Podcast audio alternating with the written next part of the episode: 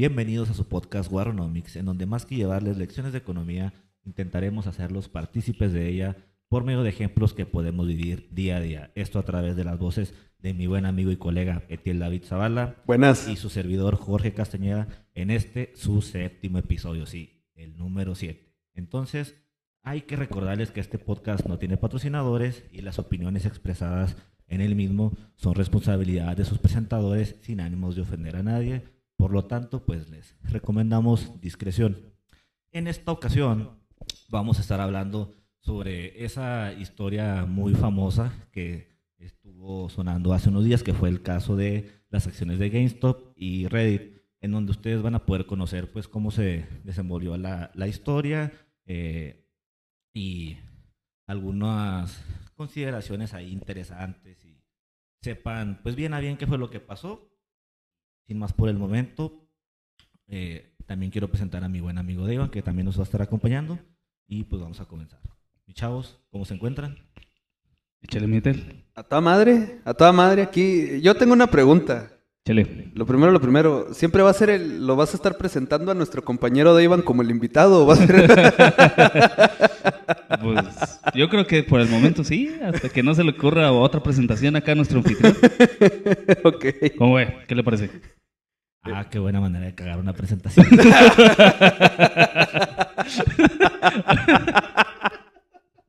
Bueno, bueno, pues, no, yo nomás tenía la duda, tenía la pregunta. Ah, no, para pues, que, para que no se sintiera. Fíjate que no, sí me habían hecho ese comentario. bueno, güey, lo, lo voy a hacer aquí formalmente, güey. ¿Quieres formar parte del podcast como tal o quieres seguir siendo un invitado? güey? Y en que se den un anillo, si no, no acepto. Chingue su madre, güey. No le voy a dar ni verga, güey. Le estoy haciendo la, form- la invitación formal, güey. No, claro que sí. Adelante. Bueno, en- entonces de, Ah, de ahora en adelante vamos a modificar la presentación y aquí al estimado ya pasa a formar parte de las, de las filas. Hay que hacerle su, su iniciación. Etiel, recíbalo. Et pluribus unum.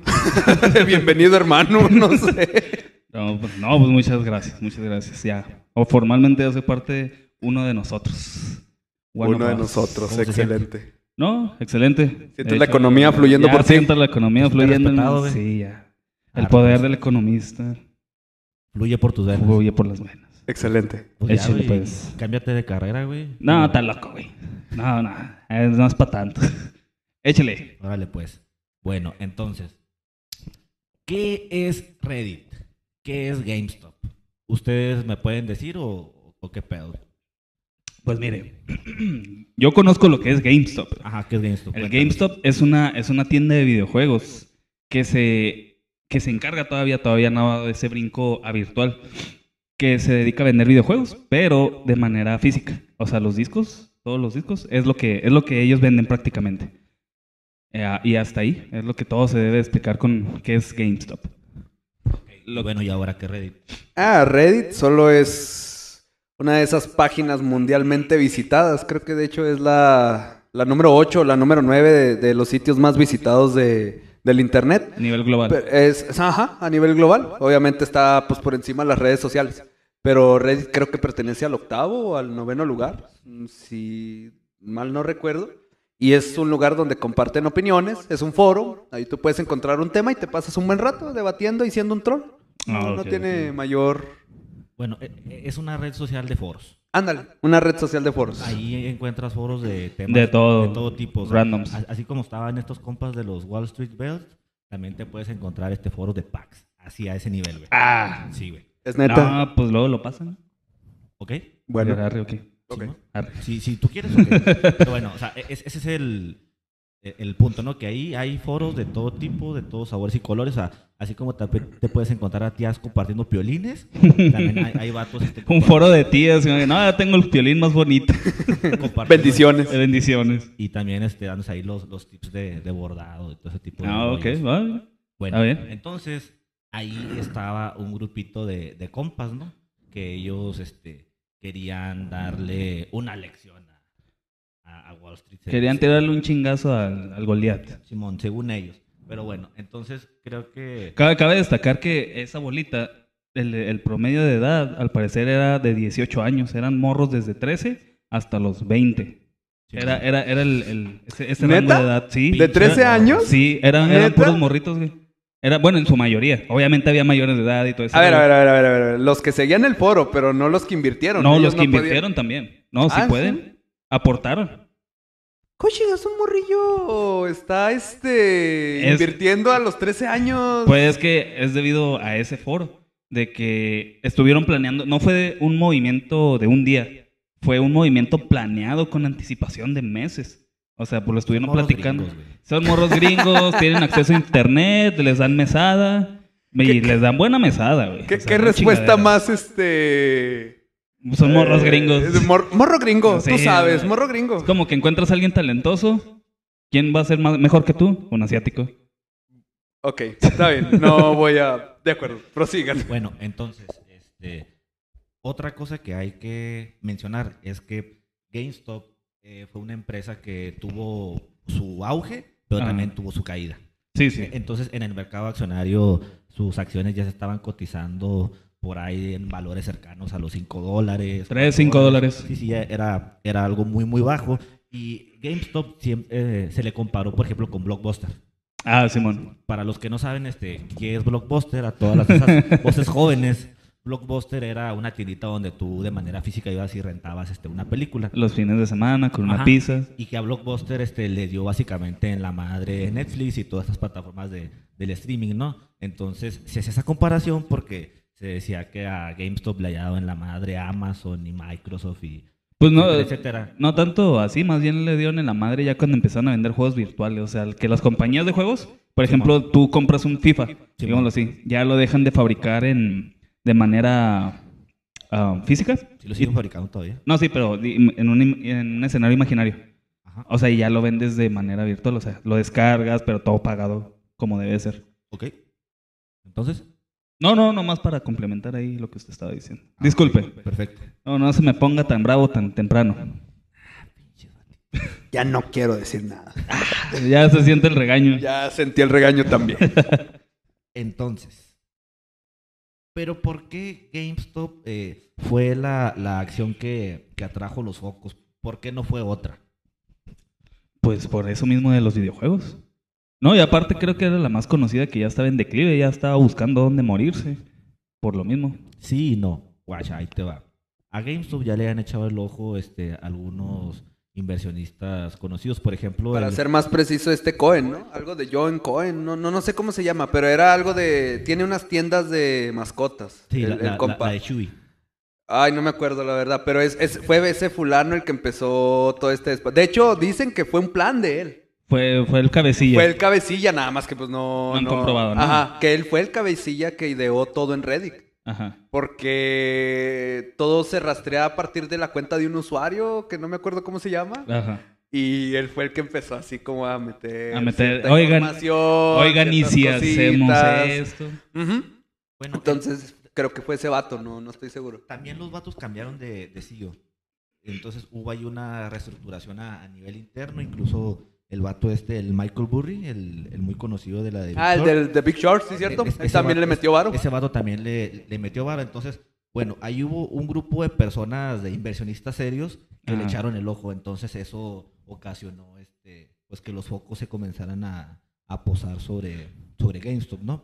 Sí. Entonces, eh, aquí otra, otra situación que llevó precisamente a, a estas acciones a que llegaran a esos precios tan bajos es que el mercado, pues a veces no es justo y tiene unas maneras de castigar este, a ciertas empresas. Ay, no. Ay, no. O sea. Dos chavos Sí, Ay. ajá. que se meten a Reddit. Ay, no. Algo así. Entonces, este, sobre Reddit había muchas este, posiciones abiertas que iban a, a precisamente a- enfocadas a bajar el precio, que era lo que ahorita tú este, me, Sí, me- te estaba me comentando. estabas comentando. Lo que hacían básicamente es que piden una acción prestada a cierto este, precio. Ellos ah, están seguros de que esa acción va a bajar, entonces en ese momento la venden. Cuando la acción baja, la vuelven a recomprar Ajá. y cuando regresa este, al precio al que ellos la pidieron prestada, la regresa. Sí. Entonces, digamos, ellos piden una acción este, prestada Mil dólares. a mil dólares, la acción este, cae a 500, Ajá. ellos la compran otra vez en 500 y cuando regresa este, a los mil, la regresan y ellos tienen una ganancia de, de 500 dólares, ¿no? Sí, ya, ya dependiendo de la inversión Sí, que bueno, hagas. Exactamente. Entonces, eso fue básicamente lo que hizo que estas acciones a través del tiempo tuvieran este, pues esta, esta picada. Ajá. Entonces, ahora, ¿cómo carajos fue que un grupo de niños y algunos otros este, inversionistas que no tenían la, pues sí, el renombre, ni, ni estaban en las posiciones más favorecedoras para poder invertir, para generar este pedo? Bueno, aquí lo que pasó es que comenzaron a meterle a opciones. ¿Usted sabe qué son las opciones? No, mi estimado, pero dele. Bueno, No, no me volteé a ver a mí. Yo soy un neófito de estos temas. No, pues no creo. Yo también ando igual, yo soy la voz del pueblo. Y yo soy el pueblo de la voz. Ah, la chingada. qué hermoso. Qué bonito me la volteo. Agárrense de la mano, por favor. Unos a otros conmigo. Eh, prosiga. Ay, otra con estos nombres grabados. Prosiga. Este, yo, Lo- yo, yo estoy tranquilo. Ando pisteando chido. Estoy pisteando chido. Ok. No, más bien yo digo que tuvieron, bueno, ahorita continuar con la historia, pero también influyeron esos, esos chavos, a lo mejor como tú dices, tuvieron inversores grandes, que no eran de renombre, pero aportaron más a la causa.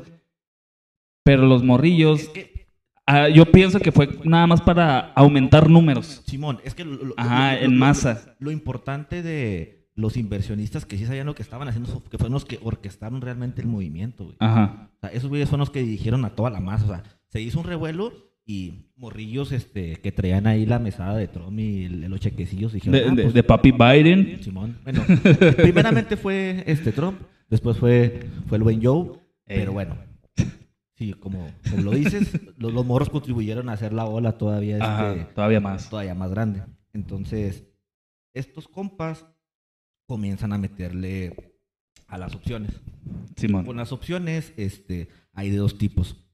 Una opción en la que tú, este, apuestas a que un activo, que sea una acción, este, mm, materia prima o Ajá. petróleo, lo que tú quieras, va a subir Va a o va a bajar de precio. Entonces tú en ese momento adquieres un derecho, más no la obligación de poder comprar o vender a un precio futuro. Ajá. Entonces, si efectivamente tú este, compras una opción, por ejemplo, de, de- de compra Sí, y el activo llega a ese precio que tú estás estipulando en ese periodo de tiempo determinado, tú puedes adquirir este, el, el activo. Sí, sí, sí. Entonces, aquí hay dos personas, hay compradores y vendedores. Sí. Entonces, para que tú puedas este, adquirir una opción, tiene que haber una empresa que tenga este, el activo y que te lo vaya a vender. Ok. Entonces, tú inicialmente el precio que pagas por esa opción se llama prima. Ajá. Entonces, si a ti tu apuesta te sale mal y tú dices, no, pues este, las acciones de esa empresa eh, van a bajar y tú apuestas a que van a bajar, pero suben, tú nada más pierdes la pura prima. Ajá. Y ahí ya, Ahí quedó el asunto. y, y ahí queda el asunto. Ajá. En cambio, si tú este, apuestas a que bajan y efectivamente bajan, bueno, pues ahí es donde tú, tú ganas o al revés. Si tú apuestas a que pierden, pues haces efectiva la opción y, y- y la compras, ¿no? Pues son como apuestas en ba- basadas en estadísticas. Pues sí, si lo quieres ver de esa manera, Mm. sí. Entonces, imagínate que sobre una acción empieza a haber una avalancha de opciones de ese tipo. Ajá. Pero aquí lo interesante es que fueron este, apuestas que iban de 50 a 100 en una semana. Ajá. Entonces, obviamente, todas estas empresas que les vendían las opciones, primero fue así como de que, güey, ¿qué pedo con estos morros? Pues en chinga te vendo las opciones, o sea, ni de pedo va a pasar eso. Ajá. Pero el volumen llegó a ser tanto que ahí fue donde se crea el, el rumor, ¿no? De, ah, cabrón, o sea, ¿qué es lo que está pasando? ¿Qué es lo que está pasando? Sí, porque, o sea, lo, es- estos morros lo que hacen es, am, lo que hace, lo, bueno, pues técnicamente lo que hacen es comprar, comprar, comprar y empiezan a crear el interés de los, de los inversionistas. O sea, porque hay las ventas en corto, lo que mencionabas, este, es lo que hacen, alquilan, venden, o sea, su margen de ganancias es como un 5% más o menos. O sea, no ganan mucho alquilando en corto plazo. O sea, tienen un lapso para hacer todos los movimientos que quieran. Entonces, esas personas es, es, es, es. Lo que hacen es lo siguiente. Eh, estos datos no la puedes, le, le empezaron a meter feria ahí al, al, al GameStop. Entonces lo que hace pues, precisamente esos grandes inversores detrás de la máscara, aparte con estos morritos, que los morritos fue como que la masa, que los inversores grandes vieron de que, ¿por qué tanta gente está invirtiendo en GameStop? Entonces prácticamente esos güeyes en sus ventas en corto, ese cinco- porque cabe resaltar que en las ventas en corto puede, puedes tener un límite de ganancia, pero no un límite de pérdida, de pérdida, perdón. O sea, puede, entonces esos güeyes empezaron a ver que hubo pérdidas y pérdidas debido al incremento de, las acciones de GameStop. Debi- debido a, eso, hubo una, ligera controversia de que eso, era lo que te comentaba ahorita, que esos vatos los dejaron retirarse antes del lapso de que ellos habían alquilado, por ejemplo, una semana. A esos vatos Street les dejaron retirarse, porque sí tuvieron pérdidas pues, bastante considerables. Y por eso te comento, o sea, las ganancias sí son, sí tienen tope, pero la pérdida no tiene tope. Podían deber y deber y seguir debiendo si las acciones seguían subiendo. Ok, entonces. No, o sea, te explico lo que hacen estos morros. O sea, eso es lo que, lo- como les dieron el golpe bajo el gancho, el jab, el, el volado, cabecearon, Bene, bene, bene. el bene bene. Luego, Tielos te iba a comentar algo, lo vi así como que. No, yo nada. ¿Cómo? Hoy no tengo nada que decir. No decepciona a sus fans, mi estimado. ¿Qué le pasó hoy? Están para todos mis fans. Bueno, entonces, retomando el tema, pues resulta y resalta que se ve este incremento en el precio por estas opciones, ¿no? Que comienzan a, a catapultar lo- los precios y los, y los vatos, los serios, los de Wall Street, empiezan a tener pérdida. Pero lo que fue su acabose es que esos vatos basaban su sistema de vender en corto en su metodología, ¿no? Entonces ellos seguían creyendo y eran fieles de que las acciones, a pesar de que estaban subiendo de precio, estaban sobrevaloradas y que tarde que temprano tenían que volver a bajar de precio. Entonces ellos siguieron ahuevados a seguir cortos. Y ahí fue su Ah. acabose, insisto. ¿Por qué? Porque las acciones no pararon de subir, ellos seguían cortos, entonces siguieron y siguieron perdiendo. Ajá. Entonces aquí fue lo que hizo que los morros tuvieran su, su venganza, ¿no? Sí, pues prácticamente. Hubo, hubo también, bueno, así como ya la disfrazan los medios y, y todo con lo que cubrieron, porque sí nada más cubrieron el lado de Reddit, más no cubrieron la, la digamos, la impresión de los, de los grandes accionistas. Nomás hubo uno que otro comentario de que, por ejemplo, Melvin Capital, que es de los poderosos ahí, de los pesados, pesos pesados, dijeron que fue uno de los, die- de los cinco días más pesados del año. O sea, eso te demuestra qué tanta pérdida tuvo. Y uno y el otro lado de la moneda fue el- la razón también. A lo mejor los morros fueron manipulados y lo que quieras, pero hubo también razones, digámoslo, am, emocionales. Emocionales porque uno de ellos también, creo que lo entrevistaron, y dijo, no, pues es que tuvimos problemas de financiamiento por la casa y gracias a Melvin Capital pues perdimos la casa y todo ese rollo. Entonces fue como que también un golpe anímico, un golpe anímico lo que dieron estos vatos de que así como Wall Street maneja las finanzas a su antojo y todas las inversiones y todo el, el- capital, vaya, lo manejan como tal y como ellos quieren, pues por fin les pudieron, al menos a los ojos de estos vatos, pudieron regresarles el golpe. Y cabe resaltar que, digamos, una, la mesada que juntaron los morros de 100 dólares, terminaron ganando de 2 mil a 3 mil dólares. Así es, mi estimado, porque las acciones pasaron de valer 5 dolarillos hasta los 400, que fue el, el- el pico este, Más alto. más alto que, que tuvieron. Pero no fue por siempre, o sea, evidentemente llegado a ese punto, de nuevo las acciones tuvieron un bajón y ahí fue donde este, los brokers, por ejemplo, uno muy conocido, el de Robin Hood, no sé si lo, lo escuchó ahí dentro de la Sí, lo he escuchado. esos vatos comenzaron a, a limitar este, las transacciones específicamente con esos activos y fue donde ya se hizo el, el escándalo, ¿no? De, de por qué este, estaban interviniendo eh, en, en la situación. Bueno, pues es que ellos también estaban protegiendo parte de- del capital que tenían este, para, para operar porque no podían seguir este, sosteniendo esos niveles de, de pérdidas en las transacciones. Pero ¿estás de acuerdo que fue una mala maniobra de haberse metido? Es como una partida cuando jugabas maquinitas de niño y que ibas perdiendo, ¿qué hacías? Apagabas la pinche, la maquinita del enojo, hacías tu berrinche, o sea, era un juego que estaban perdiendo los vatos, al menos en esa semana, traduciendo las palabras simples, era un juego que estaban perdiendo en ese momento y a los vatos los dejaron retirarse antes del plazo acordado. O sea, cosa que no había pasado y que según eso se respeta mucho ahí en- entre inversiones. La, la frase es libre mercado. Ajá. O Libre sea, mercado ahora, deja hacer, deja pasar. O sea. a- ahora lo dejaron pasar. Ese, ese es el gran también. am, es una, fue una controversia debido a eso. Porque ellos, porque lo que argumentan es, bueno, ellos manejan la, la- lo que es el capital, manejan las acciones, manejan las ventas como a ellos se les antoja. Únicamente cuando ellos quieren tener sus ganancias. Es válido, es parte del juego, sí. Pero en este gran parte del juego, unos morros o toda una organización jugó mejor que ellos. Entonces, para. Creo que a Melvin Capital le inyectaron no sé cuántos billones de dólares o millones de dólares para poder solventar esa semana. Entonces, fue un juego que perdieron, pero no los dejaron perder del todo. O sea, si esa semana se hubiera acabado, varios hubieran estado en bancarrota, hubiera sido mal pedo, Simón, trabajos perdidos, no sé, hubiera sido un desastre económico. Pero aquí lo que cabe resaltar entonces es, usted, mi estimado Etiel, ¿cómo, ¿cómo vio esa intervención? Ya de su lado, usted dice que no entiende nada del juego, pero así como tra- traduciéndoselo, ¿estuvo bien que les permitieran retirar, retirarse antes de cumplir ese plazo? ¿Por qué se metieron estos vatos? O sea, iban a perder. Eso es lo, lo más razonable. Ay, güey.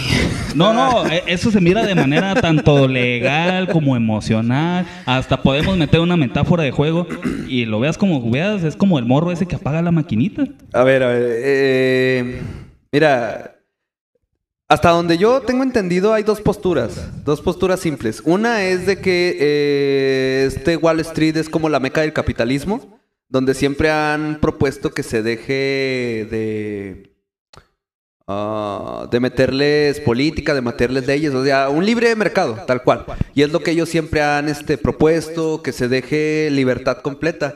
Y cuando hay libertad completa debes de estar eh, dispuesto a que si vas a perder, vas a perder y debes de aceptarlo. Exactamente. Es- esa es una, exacto, esa es una de las posturas. Entonces, si tanto quieren libre mercado, entonces ¿por qué intervinieron? ¿Qué es lo que estás contando? Ok. Exactamente. Desde una postura, desde la postura de libre mercado, creo que sí está incorrecto que haya intervenido, por ejemplo, las autoridades. Pero te recuerdo que el 2008-2009 un crash, hubo un crash que Sí. afectó al resto del mundo y nadie quiere volver a... Nadie, nadie, nadie, nadie. O sea, pandemia y luego de repente, ¡pum! Una crisis financiera. No, no, no, espérate, espérate, espérate. Entonces, por eso es la, la intervención. Es que ahí es, es- ahí es donde está el pero. ¿Quieres vivir en un mundo donde vuelva a haber una crisis financiera? Pues entonces sí deja que hagan todo el desmadre que quieras. Pero si quieres, si nada más tienes así como un leve recuerdo de 2008, 2009, 2001 con las .com, eh, ¿Qué otra? Bueno, yéndonos ya a la, la, la grande de las grandes, ¿no? La Gran Depresión, donde hubo varias este, microestafas. Bueno, hay muchos motivos por los cuales se, se dice lo de, la, lo de la Gran Depresión, pero bueno, eh, tú tienes un recuerdo así similar y dices, no, espérate, más vale que, le- que intervengan, deja que intervengan. Entonces, pues por eso acotaron la, la compra y las operaciones, ¿no? Robin Hood fue el más sonado, creo, que dijo que no Nokia, nada de AMC, Sí, la de los cines. Nokia, AMC, BlackBerry. ah, Y, pues, y, pues, obviamente GameStop. Y creo que otras hay chiquitas, pero las que más sonaron fueron esas, que dijeron que no van a permitir, que hubo un tope, pero después al, a la semana o a los dos como que ya volvieron a reactivar. No me acuerdo cuánto pasó. Sí, de, de hecho fue nada más una, una cosa de, de dos semanas en las Ajá. que la- se vio como los precios de, la- de las acciones comenzaron a bajar. Bajaron de los 400 a niveles de 180, 190. Luego después volvieron a repuntar otra vez hasta los 300. Y luego de golpe volvieron a, a bajar hasta los 50 dólares por ahí, más o menos. Y así se estuvo manteniendo el, el caso hasta lo que fueron los últimos días de febrero y luego después vimos otro, otro repunte en, en las acciones y ahorita andan rondando por ahí los, los 180, ¿no? Pero el, el debate se sigue centrando en eso, ¿no? En, en la libertad que, que pueden tener o no para poder este, comerciar con, con ciertos este, activos. Aquí otra cosa que también este, resalta es que otro debate se cierne sobre la cuestión de la manipulación del mercado y, Sí. so- y so- y sobre la, la información. Porque, por ejemplo, este, eh, al menos en Estados Unidos, sí hay un, un artículo este, que es bastante antiguo de, de 1934 que se llama el Securities Exchange Act. Bueno, e- e- esa, esa madre, La, la policía del dinero, ¿no? Simón. De hecho, que surgió una agencia ahí que tiene que ver. e- esos vatos, este, lo, lo que dicen es que, pues sí está, se castiga la publicación de, de información falsa que esté dirigida ya sea a subir o a bajar este, eh, el, el nivel de, de precio o la, o la cotización sobre, sobre un título. Entonces, aquí hay una palabra clave que es un verbo que en inglés se llama inducement, o sea, que, o sea, que sea inducir. Sí, sí, sí. So- Sobre ahí hay muchas interpretaciones y realmente la legislación sobre eso también es algo bastante vaga.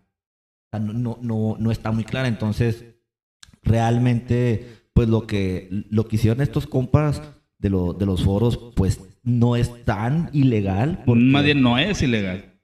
Es encontrar una laguna. Sí, sí, sí, totalmente. Entonces ahí está otro debate porque e- es como que un, un secreto a voces, ¿no? De que lo- los grandes peces de- del sector financiero este, manipulan ciertos activos Sí. a, a- a su conveniencia. Entonces también llegan estos morros que habían sido menospreciados porque en el, en el mercado bursátil eh, era un mito que todos los este, traders de retail, que así se les conoce a, a todos los morritos que nada más se meten a aplicaciones como Robinhood, eh, etcétera. Los de a pie. Simón, los de a pie, ellos no, que no tenían el poder suficiente para poder este, Tumbarlos. manipular, Bueno, manipular, el, sí. el mercado. No, no hablemos de, de tumbar y ese tipo de cosas. Ah, ok. O sea, se, creía, esa era la, la creencia, pero ahora con esto, pues se de- desmitificó eso.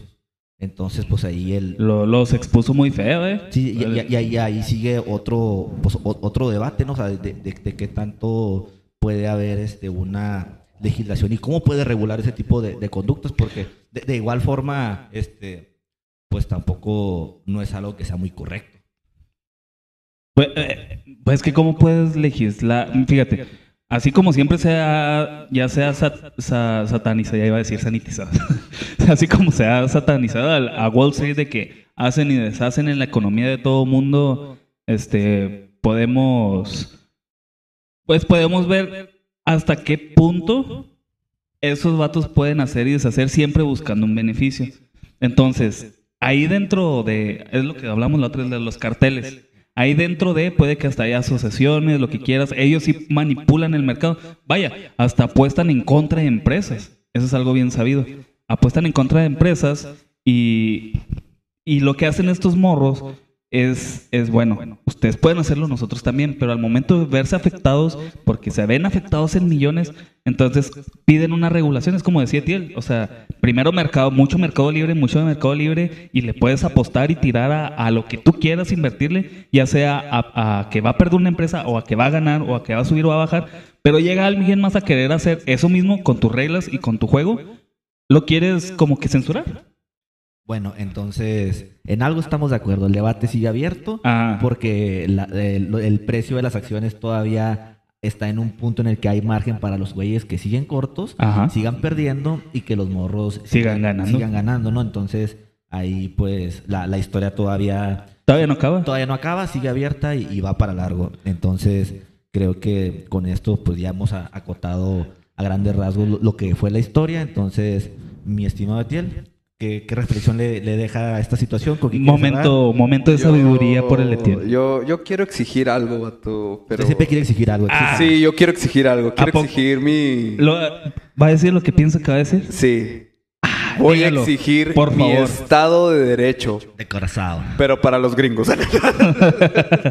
Por favor. No, eh, aquí el, el debate es qué quieres como, como sociedad. ¿Quieres regular el libre mercado o quieres dejarlo ser libre? ¿Quieres meter más regulaciones ahí? Ah, es, es, es, es lo que menciona Jorge, ¿no? Es un debate que todavía sigue abierto. Sí, pues Entonces- es que est- esta maniobra da entrada a, a ese mito que dice Jorge que ya se derrumbó. Y sí es cierto, de que creíamos de que no cualquiera puede estar allá adentro de, de- de esas instalaciones. Ah, Puede ya una persona de a pie, ya con un poco de conocimiento y con, pues, digamos, algo de capital, puede hacer dinero, puede perder, obviamente.